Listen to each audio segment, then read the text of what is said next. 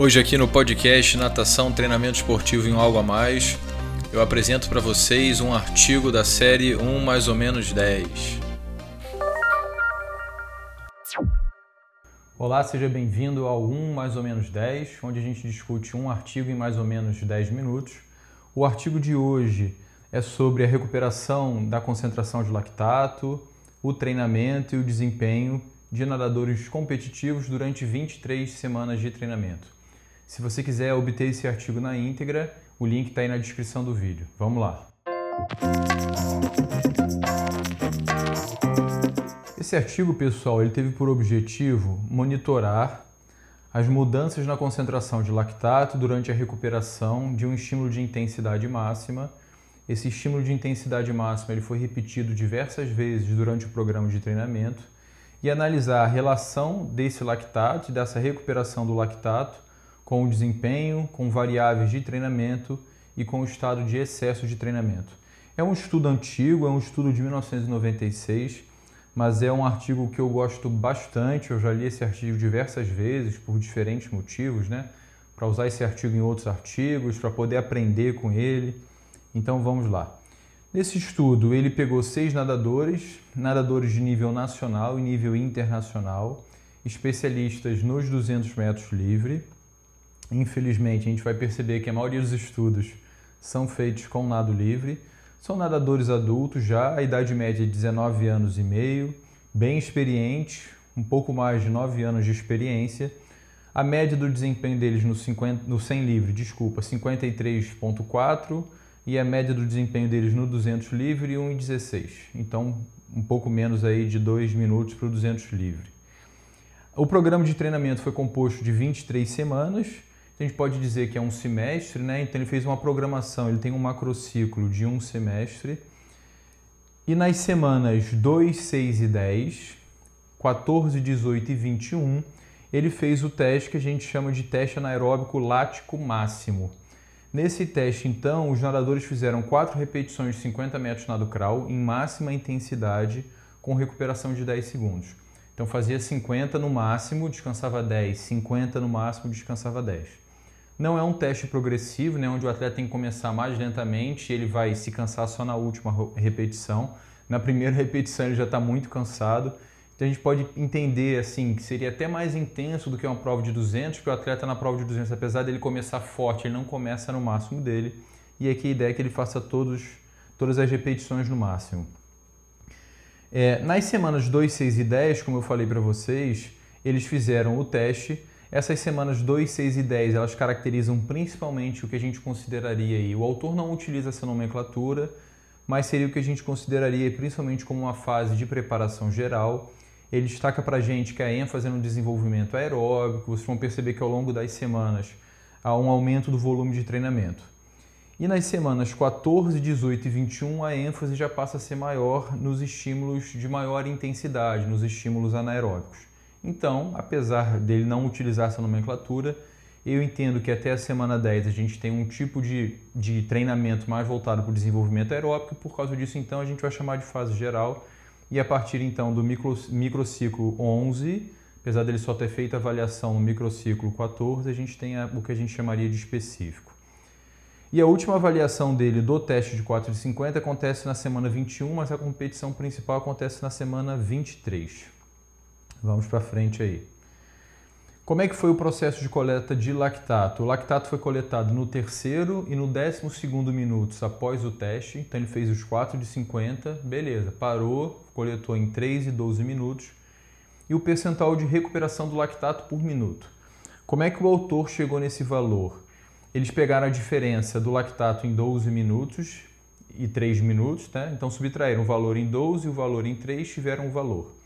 Esse valor de lactato eles dividiram por 9, que seria 9 minutos, que é o equivalente da distância entre o terceiro e o décimo segundo minutos, e depois dividiram esse valor novamente por, pelo valor do lactato em 3 minutos e multiplicaram por 100. Importante aqui a gente entender o seguinte, que esse percentual de recuperação do lactato indica para a gente o quanto que o atleta se recuperou por minuto ao longo do processo de recuperação dele. Legal, então isso foi feito depois dos testes e também em duas competições. Ele teve competição na semana 1, na semana 7, na semana 13 e na semana 23, sendo que a competição mais importante foi na semana 23. Nessa competição da semana 1, que foi a primeira do, do, do macrociclo dele, e na semana 23, ele fez a coleta do lactato também em 3 em 12 minutos, mas de uma maneira geral, ao longo desse processo de avaliação das competições, eles é, acompanharam a evolução da velocidade média dos nadadores. Então ele tem ali alguns momentos que são seis momentos de teste no treinamento, que é o teste de 4 de 50, e ele tem mais quatro momentos de avaliação que aconteceram durante as próprias competições. Além do lactato também, eles fizeram aquelas avaliações antropométricas de costume, avaliaram o percentual de gordura e a frequência cardíaca ao acordar nas semanas 2 e 22. Bacana já que a gente perceber, né, que essa é uma das dificuldades de fazer um estudo científico. Uma coisa é a condução do treinamento lá por parte do treinador, pela comissão técnica, outra coisa é a intervenção do pesquisador naquele programa que já está acontecendo. A gente tem que ter a preocupação de não atrapalhar o programa de treinamento, então muitas vezes aquilo que a gente precisa fazer não acontece exatamente no momento que a gente gostaria que, que acontecesse, porque isso pode atrapalhar o treinamento, o treinador não gostaria que acontecesse. Por exemplo, o último teste de 4 de 50 aconteceu na semana 21 e a competição principal aconteceu na semana 23. Ou seja, duas semanas de, de diferença, né, de intervalo entre, uma entre um momento avaliativo e outro. Possivelmente a semana 21 e a semana 22 ainda teve ali um polimento. A gente acredita que na semana 23, acredita, o treinamento poderia, o desempenho poderia vir a melhorar, mas é o que eles têm para poder fazer comparação. Então, como eu disse para vocês, eu entendo que até a semana 10 ele tinha alguma coisa ali parecida com a fase geral. E isso fica claro principalmente por causa do, do aumento do volume de treinamento por semana. Nas duas primeiras semanas ele tinha um volume médio de 35 km, da semana 3 a 6 aumentou para 48,5 e nas semanas 7 e 10 aumentou para 50,5. Então ele na, na fase básica ele teve um aumento do volume de treinamento e depois na fase específica ele foi reduzindo, ó. Semanas 11 e 14 caiu de 50 para 43, 15 a 18 caiu para 39 km por semana, semanas 19 a 22 caiu para 36 e na semana 23 ele tinha aí uma proposta de 19 km e meio. Mais uma vez, essa diminuição no volume de treinamento é importante porque a gente entende que ele está dando mais importância aos estímulos de elevada intensidade, é aquele princípio lá do treinamento desportivo da interdependência volume-intensidade. Ele utilizou aquela distribuição comum das zonas de intensidade, então são seis zonas de intensidade, onde as três primeiras são consideradas aí com mais ênfase ou maior contribuição do sistema aeróbico, e as três últimas, que são a 4, a 5 e a 6, com maior importância anaeróbica. Então, dentro da zona 1, ele considerou os estímulos de recuperação, os estímulos de técnica e de aquecimento durante todo o programa de treinamento, durante todas as semanas, a maior parte do percentual de treino foi dedicado ao que ele chamou aqui de zona 1, tá bom? A zona 2 seria no limiar anaeróbico, a zona 3 de potência aeróbica, zona 4 de é, produção de lactato, né, acumulação de lactato, a zona 5 ele chamou de zona de competição, onde os estímulos eram realizados na mesma intensidade da competição, e a zona 6, os estímulos anaeróbicos aláticos. Uma coisa que eu achei bacana desse artigo é que ele descreve como é que geralmente as séries eram construídas para cada uma dessas zonas de intensidade. E por que isso é importante, pessoal? Porque se a gente está preocupado em conhecer o efeito, né, a consequência de um programa de treinamento, não adianta só a gente falar assim, ah, ele treinou, por exemplo, aqui, é, na semana de 3 a 6, ele treinou 4% do volume de treinamento dedicado à condição anaeróbica. Tudo bem, mas exatamente como é que foi esse treino? O quanto que ele descansou? Isso tudo é importante de saber para que a gente conheça um pouquinho mais do programa de treinamento. Então, os estímulos aí voltados para o desenvolvimento do limiar anaeróbico, ele passa para a gente que eram maiores, distâncias maiores do que 1.500 metros. Então, as séries eram de pelo menos 1.500 metros e tinham um descanso de menos de 15 segundos. Então, por exemplo, é fazer lá quatro séries de, de 1.500 com descanso de até 15 segundos. os estímulos na zona 3, que são de potência aeróbica, ele falou que os estímulos tinham duração ali, né, a distância entre 500 e 1500 metros e a recuperação era de até 30 segundos.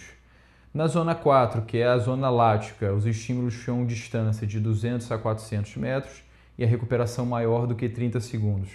Percebam que bacana à medida que ele passa para os estímulos anaeróbicos, como é que a, recupera... a distância do estímulo diminui e o intervalo se torna cada vez maior. Isso é importante para que a gente atinja o objetivo do treinamento. Então, a, a, a distância e a recuperação que é dada para a série de treinamento é em função daquilo que o, que o treinador pretende desenvolver nos atletas. A zona 5 eu falei para vocês que era a zona voltada aos estímulos de, de competição. Então ele descreveu que nessa zona de intensidade os estímulos tinham até 3 minutos. Pensando aí que eles são especialistas nos 200 livros, né? mas possivelmente competiam 100, 50, não sei. Então eram os estímulos de até 3 minutos. E a recuperação era maior do que a duração do próprio estímulo. Então vamos supor, ele fez um estímulo lá de um minuto e meio. A recuperação era de pelo menos um minuto e meio. A ideia aqui é, quanto mais eu descanso, mais eu exijo intensidade na hora da realização da atividade. E a zona 6, que era anaeróbica alática, os estímulos eram de até 25 metros, com recuperação maior do que 90 segundos. Ele traz para a gente também aqui uma, uma tabela, né, uma consideração, onde ele, ele descreve o percentual do volume de treino que foi dedicado à condição aeróbica e à condição anaeróbica.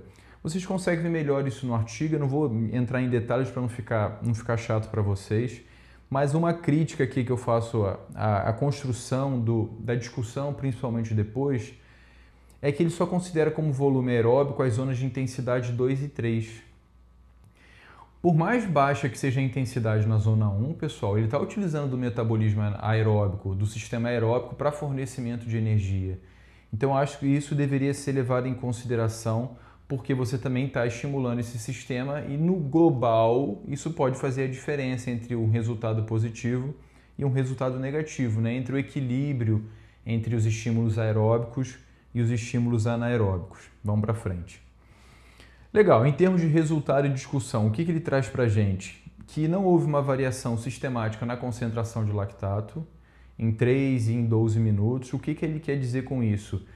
Que apesar da mudança do volume e da intensidade ao longo das semanas de treinamento, ele considera que não houve um acompanhamento na alteração da concentração de lactato.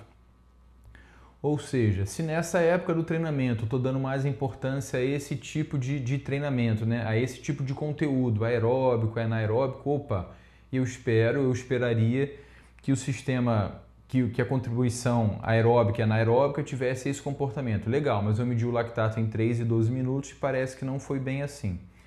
Eu tenho uma crítica aqui que eu vou falar daqui a pouco, mas o autor traz essa ideia. Se vocês acompanharem no artigo, vocês, vocês vão verificar que a concentração, que o percentual de recuperação do lactato ele aumentou até mais ou menos a semana 10 e depois ele diminuiu até o finalzinho lá das semanas 21 e 23. Ele considera que esse pode ser um indicativo de uma má recuperação, de uma má adaptação dos atletas ao programa de treinamento, principalmente nas últimas semanas e a consequência disso é que os atletas ou alcançaram ou estiveram quase num estado de, de overtraining, né, de excesso de treinamento. Então, associado a esse ambiente fisiológico que ele não considerou positivo, não houve uma melhora tão significativa no desempenho, principalmente dos 200 livre, que foi lá na semana 23.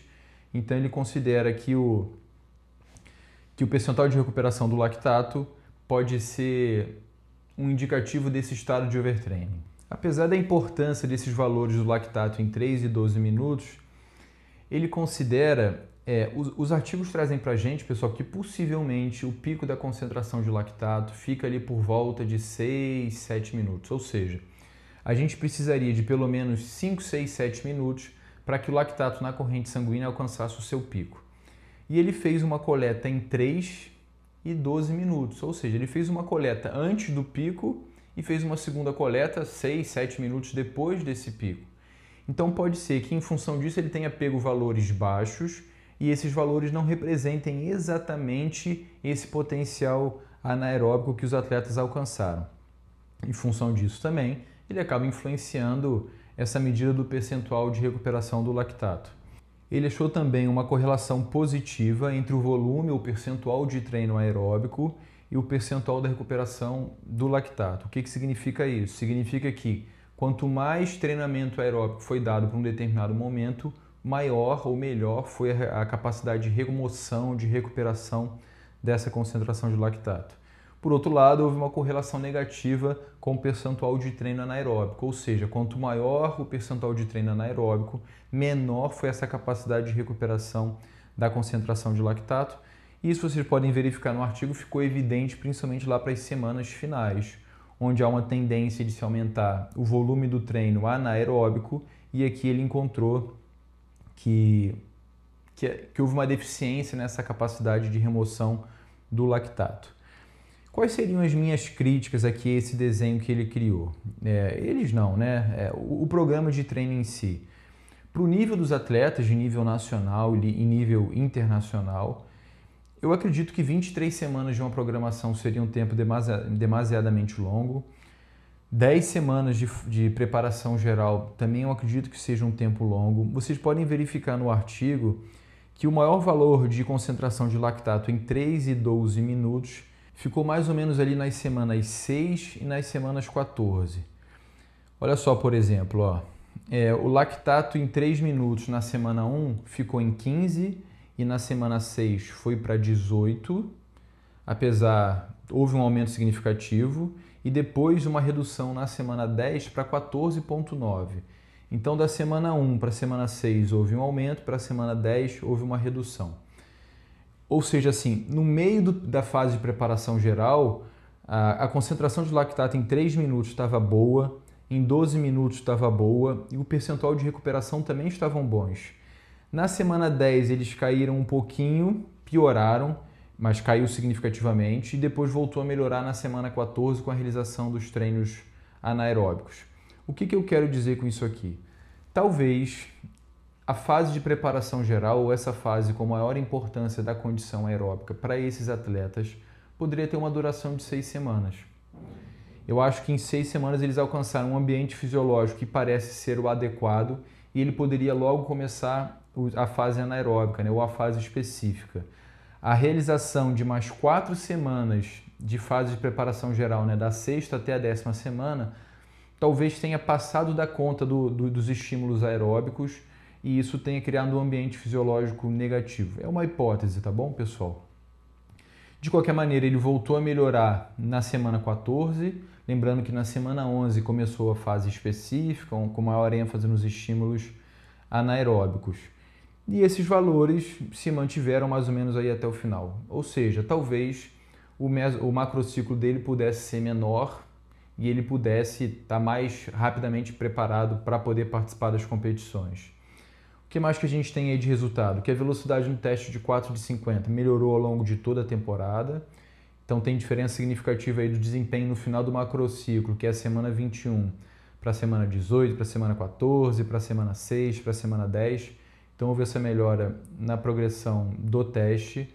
Houve correlação do percentual de treino aeróbico com o desempenho com a velocidade no teste de 4 de 50. Então, quanto maior o percentual de treino aeróbico, melhor foi a velocidade, maior foi a velocidade. Houve uma correlação negativa do percentual de treino anaeróbico com a velocidade, indicando para a gente quanto maior o volume de treino anaeróbico, pior foi o desempenho no teste de velocidade. Aqui eu tenho uma crítica. Como eu disse para vocês, ele não considerou a zona 1 como zona de treinamento aeróbica e isso pode influenciar no resultado. Mesmo que não influencie no resultado em termos de estatística, pode influenciar em termos de prática.